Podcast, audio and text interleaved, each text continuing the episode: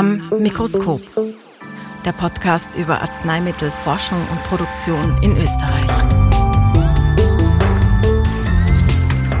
Herzlich willkommen bei Am Mikroskop, dem Podcast zur Arzneimittelproduktion und Arzneimittelforschung. Ein Thema, das ja mit der Pandemie in den Mittelpunkt des öffentlichen Interesses gerückt ist. Und wir widmen uns dieser Frage von mehreren Seiten in diesem Podcast – eine Initiative vom Fachverband Chemische Industrie und vom Forum der forschenden pharmazeutischen Industrie in Österreich am digitalen For Game Changers Festival. Mein Name ist Corinna Milborn. Ich darf durch diesen Podcast führen und möchte mich heute der Frage der Lieferkette widmen. Nämlich dieser Frage, stimmt es, wie es am Anfang der Pandemie schien, dass wir extrem abhängig sind von der Arzneimittelproduktion, zum Beispiel in China und in Indien und in Europa mehr Autarkie aufbauen müssen? Oder war das nur ein momentaner Hiccup in der globalen Arzneimittelproduktion? Mein Gesprächspartner dazu ist Dr. Andrea Michael Mayer. Er ist Head of Supply Chain bei Sanofi. Hallo, Herr Mayer, aus der Schweiz zu uns zugeschaltet. Hallo, Frau Milborn. Danke für die Einladung. Sie sind zuständig genau für diese Frage, für die Lieferkette bei Sanofi. Können Sie mir zu Beginn mal kurz schildern, in ein paar Sätzen, was ist Ihr Job dort? Ich bin verantwortlich für die Lieferkette hier in Europa über alle Produkte der Sanofi hinweg. Und ja, es geht darum, zusammen mit meinem Team sicherzustellen, dass alle Medikamente, die bestellt werden und gebraucht werden, auch dann wirklich bei den Patienten ankommen. Vielleicht klären wir zu Beginn diese Frage, ob es stimmt, dass wir in Europa so stark von China und Indien abhängig sind in unserer Arzneimittelproduktion, dass tatsächlich, wenn so etwas passiert wie eben eine Pandemie oder andere große Verwerfungen, die Versorgungssicherheit der Patientinnen und Patienten in Europa gefährdet sein könnte. Man muss das Thema differenziert anschauen. Also wenn wir schauen, die innovativen Medikamente, das sind die Medikamente, die noch über Patente verfügen, dann werden 77 Prozent aller Wirkstoffe in Europa selbst hergestellt und der Rest in den Vereinigten Staaten und nur ein verschwindend kleiner Prozentsatz wird in China hergestellt. Also das heißt, wenn man die Medikamente anschaut, spielt China eine marginale Rolle. Wenn man aber die Medikamente anschaut, die über keinen Patentschutz mehr verfügen, über Medikamente, die im generischen Markt spielen, da sieht es dann etwas anders aus. Da wurde ein Teil der Produktion in Richtung China verschoben, und zwar aus wirtschaftlichen Gründen. Das ist dem harten Preisdruck geschuldet, der vorherrscht. Und das hat dazu geführt, dass ein Teil der Produktion nach China verschoben wurde. Aber wenn man über die Gesamtheit der Medikamente schaut, sind etwa 22 Prozent der Medikamente, die in China hergestellt werden. Das heißt, es ist ein Anteil, aber nicht der größte. Gehen wir nochmal auf diese Unterscheidung ein. Also wenn ein Medikament neu ist und noch Patentschutz hat, dann sagen Sie, dann wird es hauptsächlich in Europa und den USA hergestellt. Warum ist das so? Weil dort die Pharmaunternehmen sitzen, die forschen oder was ist da der Grund? Genau, also das sind die Kompetenzen da, das sind hochkomplexe äh, Moleküle teilweise und die Standorte, die da zur Verfügung stehen, die sind optimal für solche Medikamente. Das sind die Hochschulen, das sind die Spezialisten, das sind schon Standorte und ja, es macht Sinn, an diesen Standorten diese Produkte herzustellen. Und die zweite Gruppe, die Sie genannt haben, sind Patente ausgelaufen. Da sind die Patente ausgelaufen. Das heißt, da sprechen wir von Medikamenten, wo es Generika gibt. Da haben Sie gesagt, ist der Preisdruck so groß, dass die dann in China und Indien eher hergestellt werden, weil es dort billiger ist. Welche Medikamentengruppen sind denn das? Also da geht es vor allem um Medikamente, die in ganz hohem Volumina hergestellt werden, zu einem sehr, sehr tiefen Preis.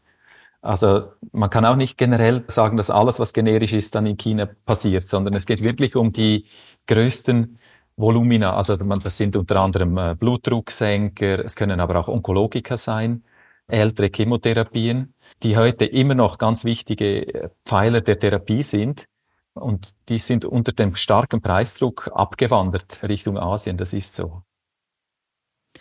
Und jetzt gibt es ja auch Medikamente, die eine Lieferkette haben. Dafür sind Sie ja auch zuständig. Das heißt, die verschiedene Stationen durchlaufen. Gibt es da welche, wo diese Lieferkette, die Supply Chain gefährdet sein könnte durch unterschiedlichste Verwerfungen?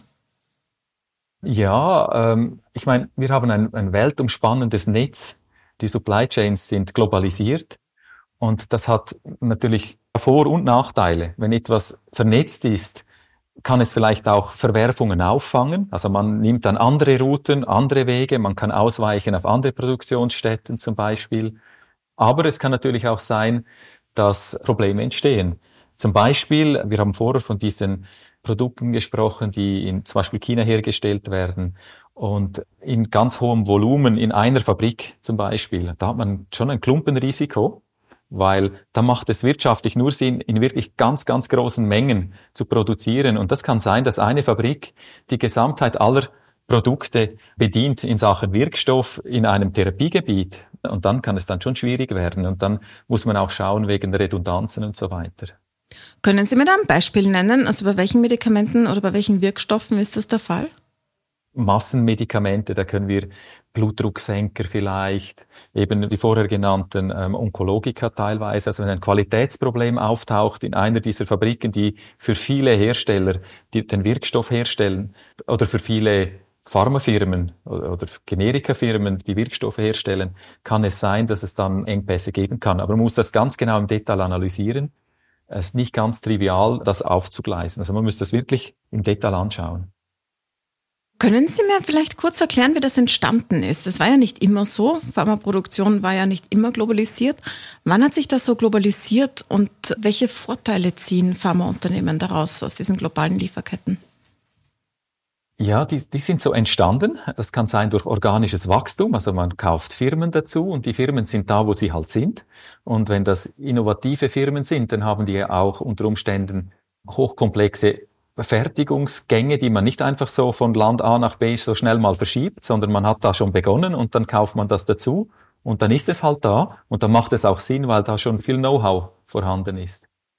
Das kann ein Grund sein. Dann die typischen Forschungsstandorte, wo, wo viel geforscht wird, da gibt's auch viele Spin-offs. Also man spricht da von Boston zum Beispiel, die mit diesem Know-how dann in die Wirtschaft rausgehen und, und anfangen ja, zu arbeiten damit. Und dann ist halt die Produktion auch da. Ähm, und das ist eben über die Zeit entstanden, das ist das eine. Und eben einfach die Technologie zu verschieben von da, wo sie entstanden ist, irgendwo anders hin, das ist schwierig. Das kann Jahre dauern. Und es kann ein Vorteil sein, wenn man weltweites Netzwerk an, an Industriesites hat, wenn man bedenkt, dass zum Beispiel in der Pandemie, die kann ja irgendwo beginnen. Es muss ja nicht immer in Asien sein oder, oder eine Katastrophe kann überall auftreten. Und je mehr Redundanz man hat und je vernetzter das Ganze ist, desto eher kann man auch etwas auffangen und andersweitig dann umsetzen, dass wir die Lieferfähigkeit gewährleisten können. Jetzt haben Sie vorher schon ein Risiko genannt, zum Beispiel wenn in einer Fabrik sehr, sehr viel von diesem Wirkstoff hergestellt wird, den viele brauchen, dann ist es ein Ausfallsrisiko, wenn diese Fabrik zusperrt. Es kann ja auch andere Risiken geben. Wir haben jetzt zum Beispiel gesehen im Jahr 2020, dass Grenzen geschlossen wurden, dass plötzlich Staaten beschlossen haben, Medizinprodukte und Arzneimittel einfach nicht mehr zu exportieren. Wie groß ist dieses Risiko, wenn Sie in die Zukunft schauen? Ist sicher ein ganz wichtiges Thema, das man sich anschauen muss in der europäischen Pharmastrategie. Wie viel will man in Europa selbst machen? Wie stark kann man sich verlassen auf die weltweiten Partner, die da produzieren? Also das ist ein wichtiges Thema sicherlich. Und das darf man auch nicht unterschätzen. Ja, das war ja jetzt auch ein Anliegen der Politik, dass wir jetzt immer wieder gehört haben, dass Europa autarker werden muss in der Arzneimittelproduktion, dass mehr hier hergestellt werden muss. Können Sie uns einen Überblick geben, was schon hier hergestellt wird? Also wenn man jetzt von einem Tag auf die anderen die Grenzen rund um Europa schließen würde, das wollen wir nicht, aber nehmen wir es mal an. Welche Medikamente würden dann ganz in Europa produziert werden können? Ja, wie gesagt, wir haben bei den innovativen Medikamenten einen Großteil der Wirkstofffabrikation in Europa oder eben USA und nur ein ganz, ganz kleiner Teil außerhalb.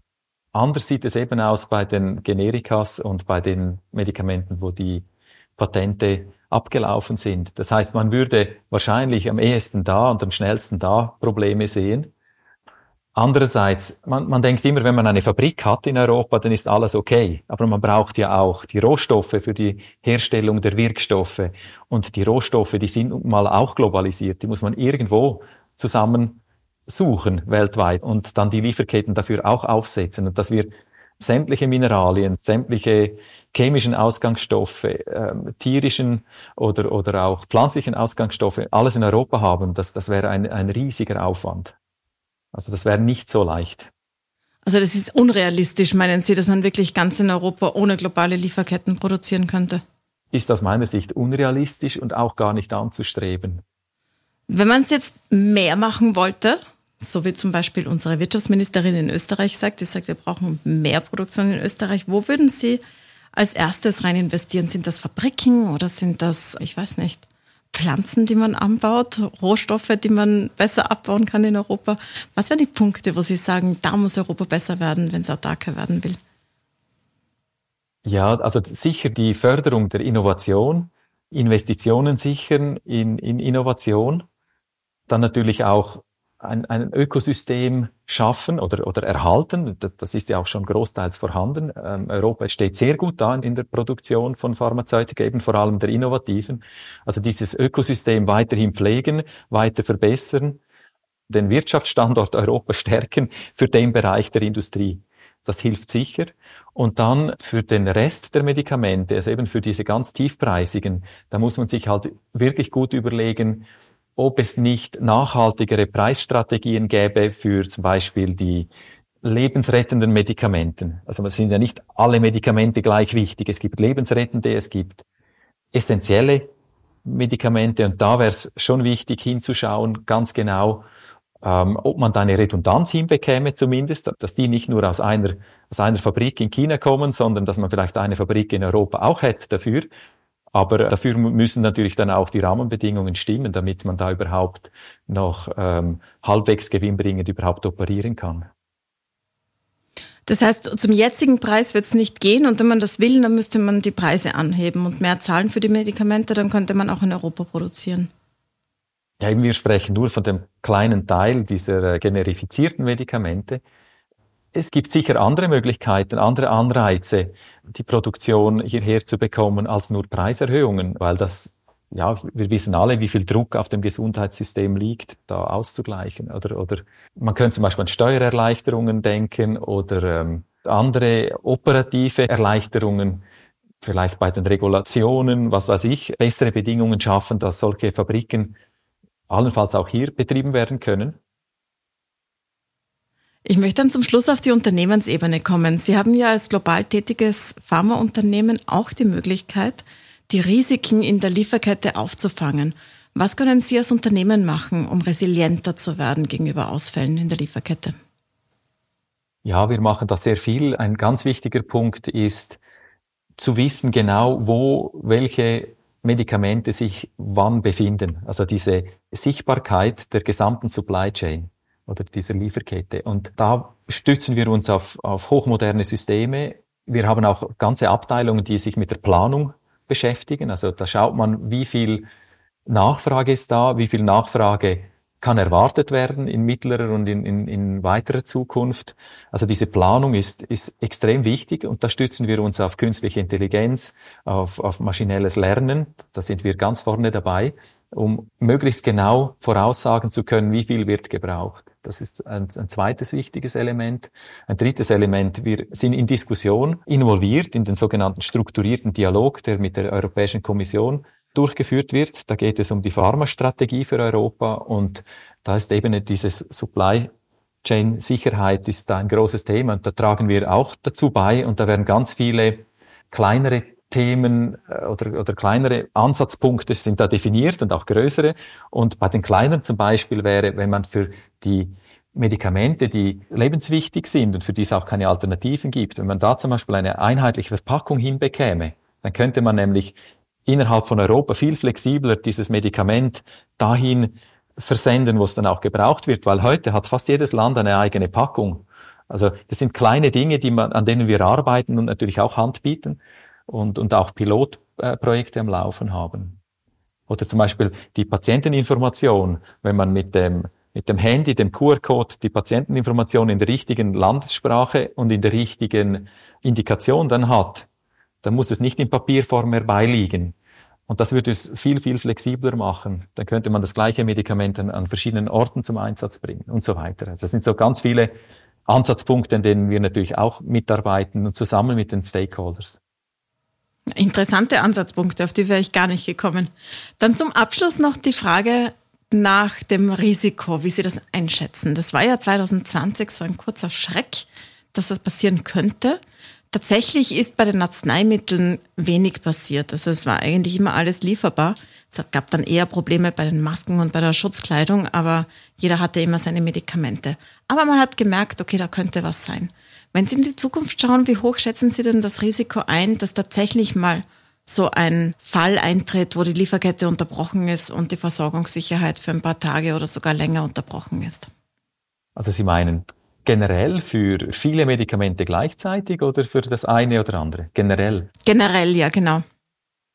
Ja, man kann sich schon irgendwelche Katastrophenszenarien vorstellen. Die müssten aber meines Erachtens über eine ziemlich lange Zeit andauern, weil wir ja sehr langen Vorlauf haben in der Produktion der Pharmazeutika. Also wir, wir produzieren jetzt für Produkte, die in vielleicht ein oder zwei Jahren auf dem Markt sind. Bei Biotech-Produkten kann es zum Teil noch länger dauern.